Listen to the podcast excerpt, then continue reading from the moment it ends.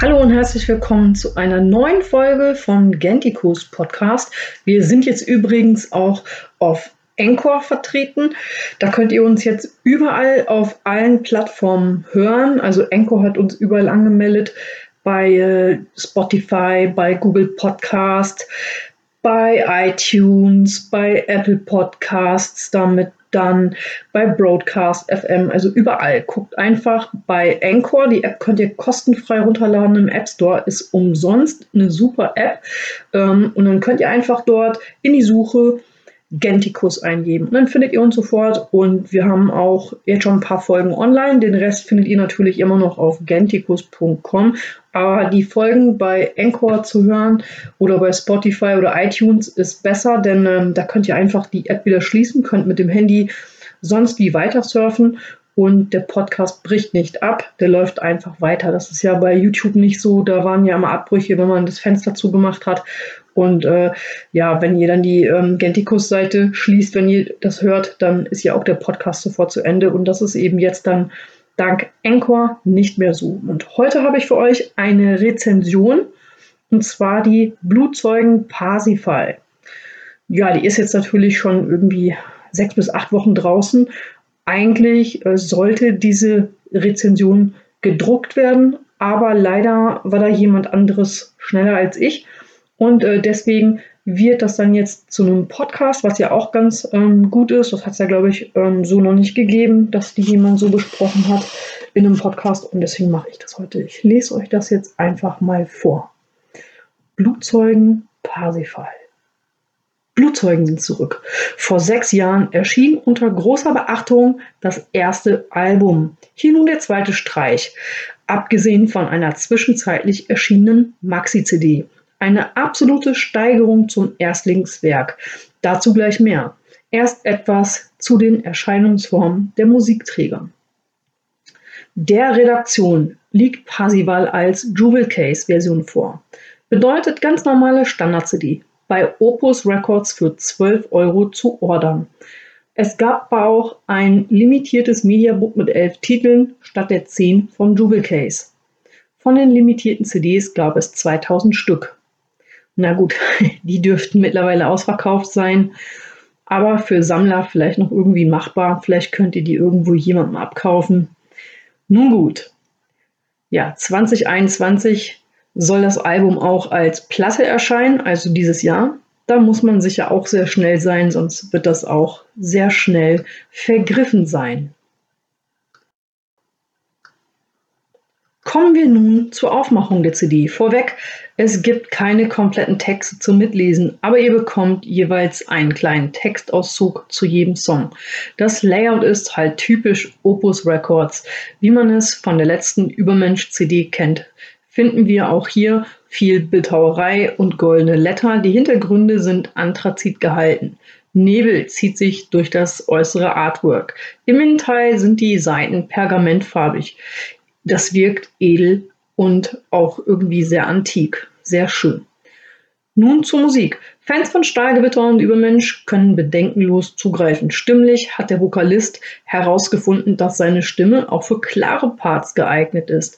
So bewegt sich der Gesang zwischen den beiden oben genannten Bands. Jedoch geht es überwiegend brachial zu, was ja genau in die dunklere Jahreszeit passt. Spieltechnisch liegen Blutzeugen sogar noch eine Schippe drauf. Und ich finde, das ist sogar noch ein bisschen besser als das letzte Übermensch-Album, was man erstmal toppen muss.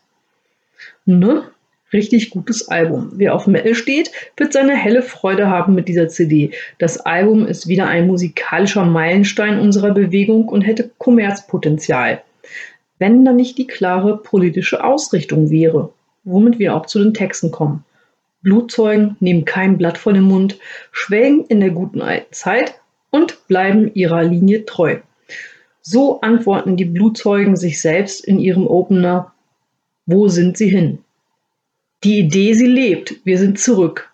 Für mich ist dieses Lied das Beste auf der CD, neben vielen weiteren Tracks, die direkt hängen bleiben. Erwähnt sei Fahrenheit, der dritte Track des Longplayers, Durchsetzt von einschneidenden Solos und Black Metal-artigen Gesangsfetzen am, am Rande liegt der Tenor des Textes hier bei einem Europa im Sinne der alten Mythen. Paneuropa, das Europa der Vaterländer, ein abendländischer Zusammenhalt zum Erhalt unserer Brudervölker. Kein geschlossenes Handeln, keine Reconquista. Ein weiterer Kracher ist Helmach zum Gebet, getrieben vom Schlagzeug. Erinnert es inhaltlich und wie es dargeboten wird, stark an Stahlgewitter oder an In Tyrannus.